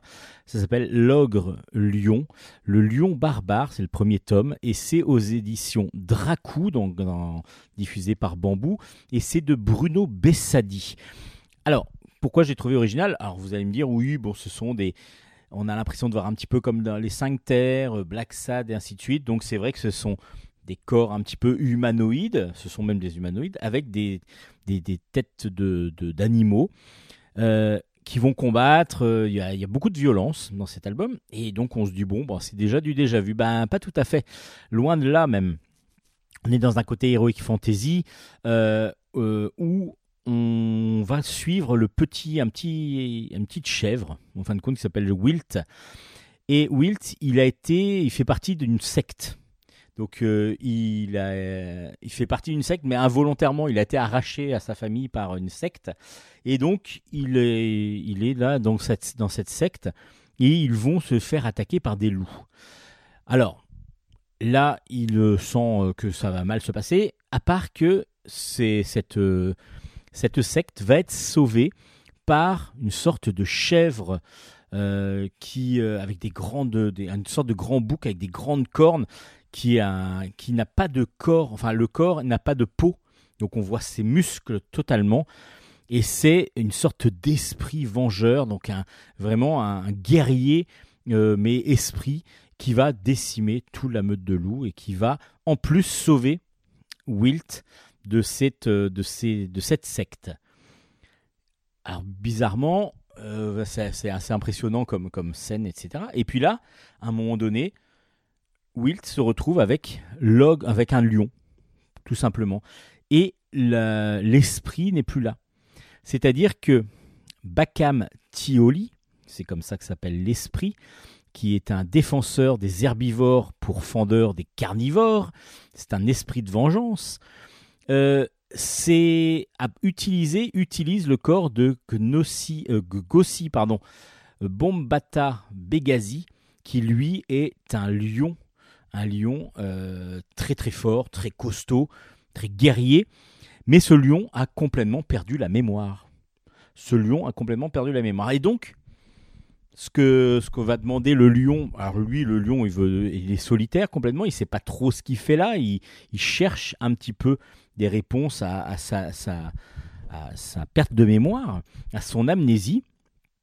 Et Wilt lui propose déjà de lui demande déjà d'aller le raccompagner chez lui. Mais euh, Wilt, euh, enfin le lion lui dit bon d'accord, mais par contre tu vas faire une chose, c'est que lorsque je vais me réincarner en, en, donc en ce dieu Barkham Tioli, tu vas lui poser des questions pour moi, pour savoir qui je suis en fin de compte. Et c'est comme ça que pas cette amitié, parce qu'au départ c'est pas une amitié, euh, que ce petit, ce petit, ce petit, ce petit chèvre va aider donc ce grand lion costaud et ils vont partir comme ça à l'aventure pour essayer de trouver le retrouver leurs traces à tous les deux parce que du coup lui euh, Wilt veut retrouver sa famille et euh, donc le lion veut lui retrouver qui il est tout simplement. Et on va avoir pas mal de surprises évidemment qui vont être révélées. Alors Bruno Bessadi nous offre justement un premier tome déjà graphiquement bon on le connaissait hein, euh, mais absolument sublime vraiment sublime les dessins sont magnifiques les, combats sont superbes et sont superbement bien décrits et, et, dessinés. On comprend vraiment tout ce qui se passe. Euh, tout, tout, tout est vraiment euh, magnifique.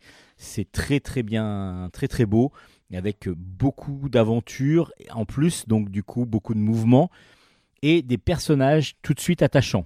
En particulier Wilt, il est absolument attachant dès le départ. Euh, le lion est un petit peu plus agressif évidemment, mais euh, on a toujours besoin d'un plus petit que soi, disait un certain Jean de La Fontaine, et c'est un petit peu euh, ce qu'on ressent dans, cet album. Et c'est voilà, on a juste envie de lire le deuxième tome, qui n'est pas fait encore, hein, j'imagine, et c'est absolument génialement dessiné et superbement bien écrit. Donc c'est un très très bon, très très bon récit d'heroic fantasy original donc euh, qui sort vraiment de l'ordinaire et que l'on a juste envie de, poursuivre et de, de, pouvoir continuer à dévorer comme on, a, comme on le fait avec le premier tome. Regardez juste la couve du premier, bah déjà ça vous donne un petit peu l'impression de, force et de sérénité de cette... Euh, enfin sérénité, il n'est pas si serein que ça, mais en tout cas une force, une bestialité de ce, de ce personnage principal, l'ogre lion, qui est assez impressionnant. Bruno Bessadi nous offre ici un album absolument magnifique et j'espère qu'il en sera de même pour la suite de la série parce que du coup c'est vraiment euh, un pur, pur, pur bonheur de lecture. Il y a 56 planches qui vont vous ravir. Ça s'appelle donc L'ogre lion. Le premier tome s'appelle Le lion barbare et c'est une grosse recommandation de bulles en stock. Évidemment, quand je suis dit tyrambique comme ça, c'est que c'est une grosse recommandation. Je vous avais recommandé aussi depuis le début, et on avait même fait une interview, j'avais fait, je dis on, mais j'avais fait une interview de l'auteur, du dessinateur, parce que j'avais eu l'occasion de le rencontrer lorsqu'il était venu euh, au salon de la jeunesse de Montreuil, alors qu'il venait de son, de son Québec, hein, donc euh, natal. C'est Pascal Colpron, le dessinateur, Jocelyn Boisvert, le scénariste, de Mort et déterré. Le troisième tome et dernier tome de, la de cette trilogie s'appelle Les derniers jours d'un zombie. C'est aux éditions Dupuis et c'est absolument génial. Et c'est original comme d'habitude parce que ce que je vous avais dit, ben, c'est qu'il y a beaucoup d'humanité, beaucoup de vie dans, cette, dans cet album. C'est quand on se dit Dupuis, on se dit bon voilà, ça va être une aventure un peu pour les gamins euh, que tout le monde va pouvoir suivre. Là, c'est pas tout à fait vrai. C'est pas tout à fait vrai. Je les conseillerais plutôt à des grands, des grands enfants parce qu'il y a quand même des, des scènes assez violentes. Et puis il y a même l'idée qui est assez violente. C'est-à-dire que Yann est, est devenu un zombie tout simplement. Il est mort. Euh, ses parents euh, donc l'ont enterré. Et puis là, à un moment donné, il, euh, y a son meilleur ami qui est sur sa tombe en train de pleurer. Et là, il se réveille dans sa tombe. Ça, c'est le premier, au début du premier tome, donc je vous fais rien. Et son ami va le déterrer et va donc essayer de comprendre pourquoi il est toujours vivant. Et puis surtout, il va découvrir qu'il n'est pas mort comme ça d'une maladie. Il est plutôt mort d'un accident. Et qu'est-ce qui s'est passé exactement? Et on va aller de surprise en surprise dans cette, dans cette série. Il y en a plein, donc je vous dis pas, si vous l'avez pas lu, je vous dis rien. Si vous l'avez lu, de toute façon, vous attendez déjà la fin, je pense, avec impatience. À part que ce qui est très intéressant, je trouve, dans la série, c'est que je vous l'avais déjà dit, mais je le répète parce que on le ressent encore plus dans ce troisième tome, je trouve. C'est que la famille, ben, elle est il n'y a pas un côté joyeux, enfin la famille qui, est qui là va, va, être recomposée, parce que du coup ils vont découvrir que Yann est vivant, enfin vivant étant mort vivant justement, mais chacun est parti un petit peu en vrille. Euh, la mère et le père vont divorcer, le père est devenu alcoolique, euh, voilà, les, enfants se sont, la, grande sœur s'est un peu rebellée, euh, et en fin de compte, on voit l'éclatement petit à petit d'une famille qui aura quasiment, on, est, on le ressent, beaucoup de difficultés à se retrouver, à se remettre ensemble, à, malgré le fait, évidemment, la mort de Yann n'a rien arrangé. Au contraire, ça a même exacerbé tous les sentiments négatifs qu'il pouvait y avoir entre les différents personnages. Et puis chacun est parti dans ses travers à cause de la mort de Yann. Mais du coup, euh, on, lui voit ça et va pas essayer de recoller les morceaux. Et justement, il y a, ce côté euh, très humain. Très humain, alors je dis ça pour un zombie, hein, c'est un peu bizarre, mais très humain, c'est-à-dire que c'est pas parce qu'il y a quelque chose qui va revenir de positif dans une vie que tout va devenir positif d'un coup. Loin de là, loin de là. Et justement, on le ressent beaucoup et je trouve que voilà, c'est très euh, très très humain justement, c'est ce que je ce que je dis depuis le début dans cette série et moi j'ai toujours adoré le dessin de Pascal Colpron en plus qui est un dessin semi-réaliste et qui va plus tendre même vers le réalisme alors qu'on est quand même dans on est chez Dupuis, on se dit dans, dans ça passe dans Spirou, on se dit ça pourrait tourner un peu plus vu que c'est une histoire de zombies vers quelque chose d'un peu plus cartoon. Et là, au contraire, et on est toujours dans le dessin réaliste quand on voit le père euh, bien aviné en train de boire, de se servir encore un verre, mais on le ressent, on le ressent alcoolique, on le sent. dans son dessin et il est vrai que c'est pas un dessin avec euh, un bonhomme avec un gros nez rouge on est euh, là vraiment dans le côté très, très, très, euh, sérieux, on va dire, de l'humain. Et j'ai beaucoup apprécié pour ça. Parce que du coup, euh, et en même temps, il y a pas mal d'humour. Hein. Donc euh, du coup, il y a plein de, plein de sentiments qui se mélangent lorsqu'on lit Mort et déterré. Et j'ai beaucoup, beaucoup, beaucoup apprécié cette série que je recommande grandement. C'est trois tomes pour, pour, voilà, pour cette histoire qui est absolument, absolument génial. voilà, c'est un premier cycle. Il y a marqué fin du premier cycle donc dans ce, à la fin de, sur, la, dernière page. Donc moi j'espère qu'on va revoir Yann, honnêtement, et, euh, et puis ses amis. Et bon, je vous le dis pas trop parce qu'il y a des choses du coup qui sont déjà passées dans le 2 pour ceux qui savent, euh, où justement bah, il y a pas mal de, trucs. C'est pour ça que dans ce troisième tome, sur la couverture, on le voit avec une fille euh, dans les bras et en train de pleurer, euh, Yann le zombie. Euh, pourquoi? Bah, Qu'est-ce qui s'est passé? Bon, il faut lire le 2, on le sait, et dans le 3, il va essayer de, de voir si c'est possible de faire autre chose. Enfin voilà, c'est assez tragique, c'est assez, assez difficile à, suivre au contraire, mais à, les émotions sont assez fortes. Donc du coup, moi j'ai trouvé ça excellent comme album. Mort et déterré, tome 3, bah, la série est excellente et donc je vous la conseille grandement comme je vous avais déjà conseillé les deux premiers tomes. Et c'est aux éditions Dupuis et ça finit ce cycle et donc c'est une recommandation extrême de Bulle en stock. Thank you.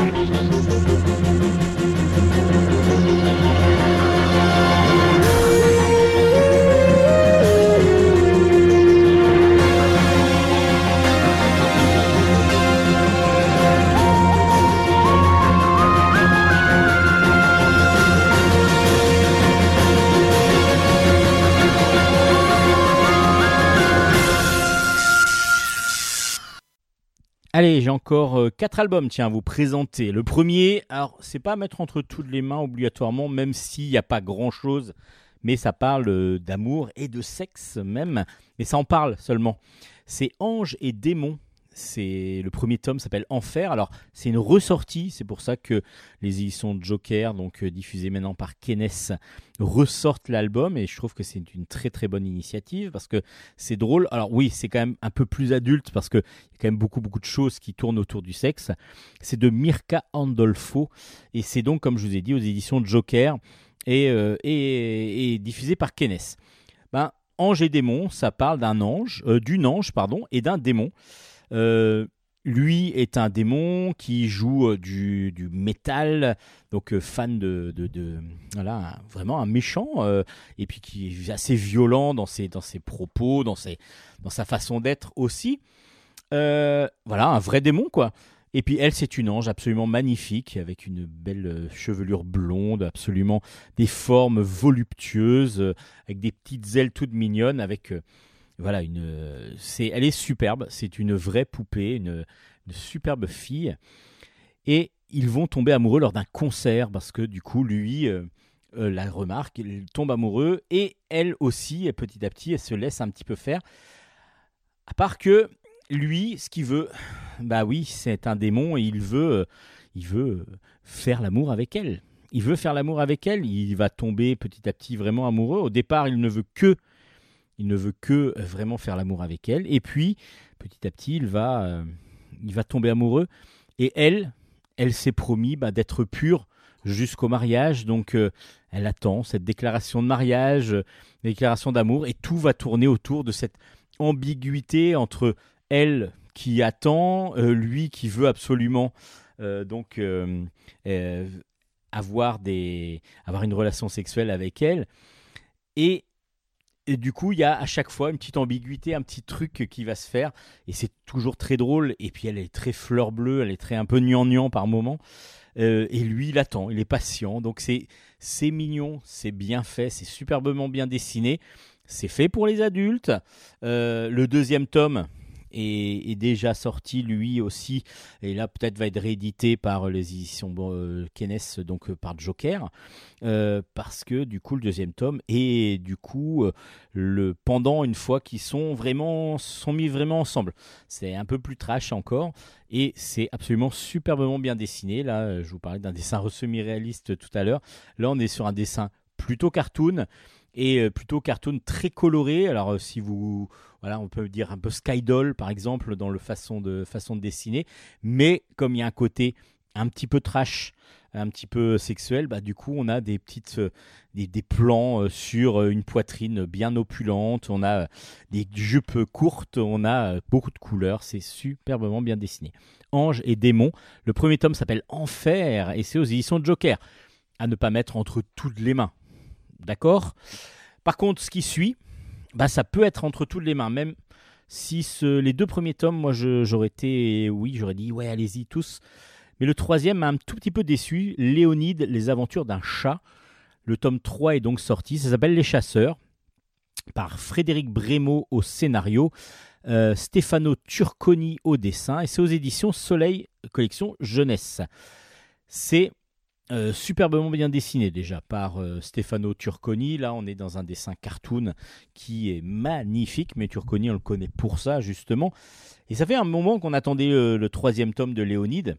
ce petit chat qui découvre la vie, qui découvre le fait qu'il peut sortir de chez lui et qui va découvrir beaucoup d'amis et qui va petit à petit découvrir aussi les dangers qu'il peut y avoir autour de chez lui. Et là, justement, avec ses amis, ils sont partis, ils ont décidé de partir un petit peu euh, s'aventurer dans la forêt qui est juste à côté. Et là, ils vont être surpris par un grand cerf, en tout cas une famille de cerfs euh, biches. Et, donc, du coup, qui passent au-dessus d'eux. Ah, ils sont un petit peu surpris. Et là, ils entendent des bruits, des bruits euh, donc de corps, corps de chasse. Il y a des chiens qui arrivent et c'est une chasse à cour, une chasse à cour qui poursuit cette pauvre famille de, de. Euh, ils vont essayer de les sauver et puis malheureusement, malheureusement, le grand cerf, le père, et donc euh, se sacrifie un petit peu pour que sa famille soit sauvée et il va périr dans cette chasse à cour. Et du coup, Léonide se dit mais c'est horrible comme chasse, c'est vraiment horrible comme système de chasse. Donc il va falloir trouver un système pour sauver ces familles de cervidés, de, de, de, proies de, pour, pour, cette, euh, pour cette chasse à cour. Et c'est ce qui va être essayé d'être fait. Alors, est-ce que ça va réussir ou pas? Alors, le dessin est superbe, comme je vous disais. Après, scénaristiquement, là, je l'ai trouvé un petit peu plus plus simple. Alors c'est vrai que ça dénonce euh, la chasse à cour, la cruauté de la chasse à cour on voit pas non plus les scènes de, cruauté totale, mais on sent que voilà, il y a beaucoup d'affect les animaux qui, voient ça sont très affectés par la mort de, cette, de ce cerf. Maintenant, j'ai trouvé ça un petit peu avec un manque de rebondissement, dirons-nous. J'ai l'impression, comme il y a deux chasses à cours que l'on va suivre, euh, ben, qu'on on suit un petit peu les mêmes, euh, les mêmes principes sur les deux parties de l'album.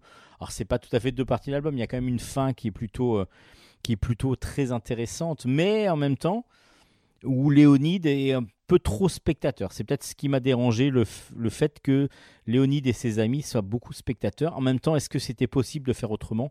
Je ne sais pas. Mais en tout cas, c'est euh, je suis un petit peu plus resté sur ma fin que les deux premiers albums. Après, ça reste une série très intéressante à suivre parce que déjà graphiquement elle, est superbe, tout simplement superbe. Ces petits chatons, euh, on a envie de les, carrément de les adopter tellement ils sont beaux.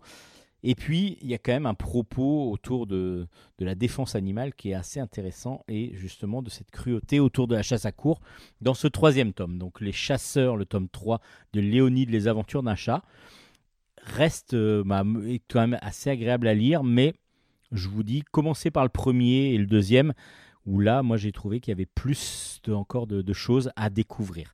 Mais ça reste une très bonne série parce que le dessin est magnifique et le scénario est quand même bien mené. Euh, la plupart du temps. Donc c'est Léonide aux éditions Soleil. Et toujours chez Soleil, dans la collection Métamorphose, cette fois-ci, on a le tome 4 d'une série que j'adore, qui s'appelle Sacha et Tom Cruise. Le cambriolage sur le Nil, c'est comme ça que s'appelle ce troisième tome. C'est de Anaïs Allard au scénario, Bastien Quignon euh, au dessin. Et c'est aux éditions, comme je vous disais, Soleil Métamorphose c'est complètement fou, c'est drôle. Alors Tom Cruise déjà, faut savoir que c'est un chien, un petit chien parce que euh, c'est euh, Sacha qui a décidé que, que son chien allait s'appeler du nom de l'acteur préféré de sa maman. Euh, il s'appelle Sacha Bazarek et du coup il vit dans une. Alors là je vous raconte le tout, la toute genèse de, de, de l'album, de la série plutôt. Euh, pour ses 10 ans, il euh, voulait, euh, il a reçu un chien, donc un chihuahua. Euh, et il, vit, lui, dans un monde avec plein d'objets, enfin dans un univers avec plein d'objets, parce que son père est explorateur, il a, il a rapporté plein d'objets, donc il vit comme, comme s'il vivait dans une grande brocante un petit peu chez lui. Et puis ce chien, qui s'appelle Tom Cruise, donc, il, découvre, il découvre un jour une gelée incandescente.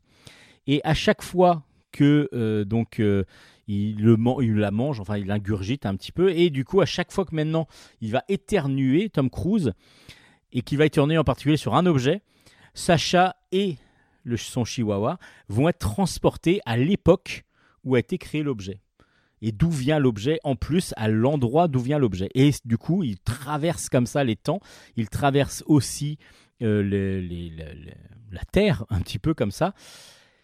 Et du coup, dans ce quatrième tome, ils sont coincés en Chine parce que euh, ils devaient repartir euh, un parchemin, ils devaient retrouver un parchemin pour pouvoir continuer leur voyage.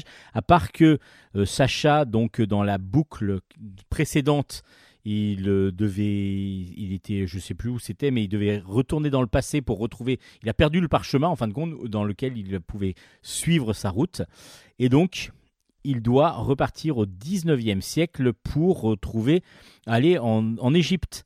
Euh, il doit découvrir un objet, il doit voler un éventail qui date d'une grande période et ils doivent en fin de compte retrouver un objet qui leur permettra de retourner à l'époque où ils ont perdu le parchemin et donc c'est en Égypte qu'ils vont retrouver donc euh, voilà cet, cet, éventail qui leur permettrait, si Tom Cruise éternue dessus, de repartir à la bonne époque et à la bonne, euh, au bon endroit.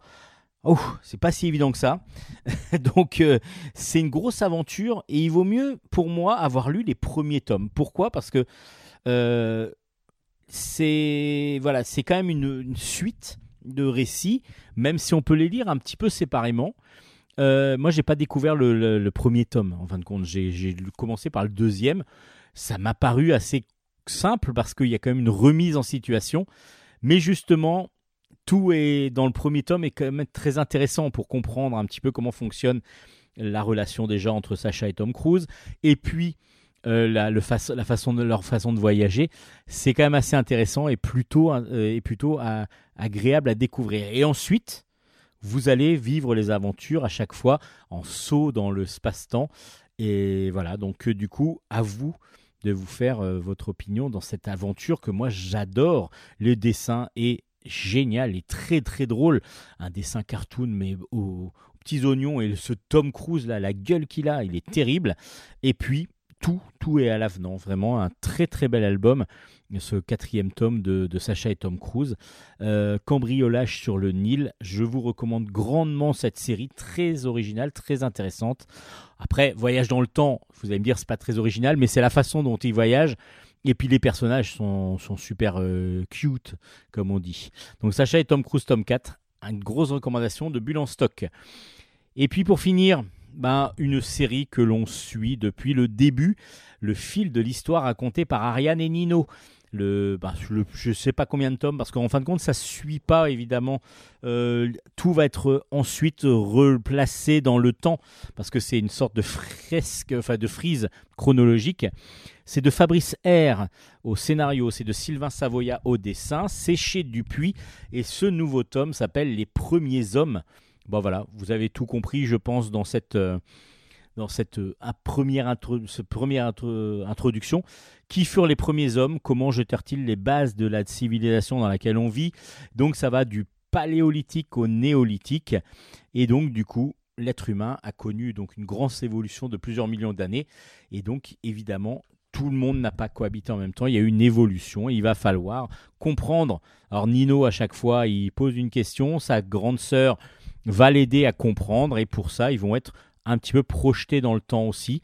Euh, donc là, ils sont projetés très très en arrière hein, quand même pour revenir à l'époque dont il parle et pour pouvoir comprendre un petit peu, euh, ben, découvrir, faire découvrir, Ariane fait découvrir à Nino à chaque fois, euh, un petit peu, ben là c'est les hommes préhistoriques. Et ça fonctionne à chaque fois très très bien. C'est un petit format carré, la collection est superbe, peut servir pas mal au collège et voire en primaire. Euh, je sais que j'ai des collègues qui euh, me les empruntent ou qui les ont fait acheter au, CDI. Pourquoi? Parce qu'il y a des planches, il y a des, des moments où euh, ben, on va expliquer une partie de, de, ce qui, de ce qui peut intéresser, voire l'album complet, évidemment. Là, les hommes préhistoriques, évidemment, c'est pas toute la préhistoire, mais c'est les hommes préhistoriques, l'évolution des hommes préhistoriques. Mais il y a d'autres thèmes comme euh, la, découverte spatiale. Euh, il, y a eu, euh, il y a eu Einstein, par exemple, Albert Einstein. Si en physique, il y a un petit exposé à faire sur Albert Einstein, l'album est toujours très très bien documenté, très très bien référencé. Et du coup, ça permet, en plus avec les dessins semi-réalistes de Sylvain Savoya, savoureux à chaque fois, savoureux. Les personnages sont drôles, superbement bien dessinés, peuvent être réalistes quand il le faut, et puis en même temps avec des idées euh, assez géniales à chaque fois de mise en scène, ce qui nous permet d'avoir une lecture facile alors que c'est un livre d'histoire complet. Hein, vraiment un livre d'histoire complet. Donc là, ça s'appelle Les Premiers Hommes. Euh, c'est donc le fil de l'histoire raconté par Ariane et Nino. Et c'est ce qui va clore cette émission de Bulle en stock.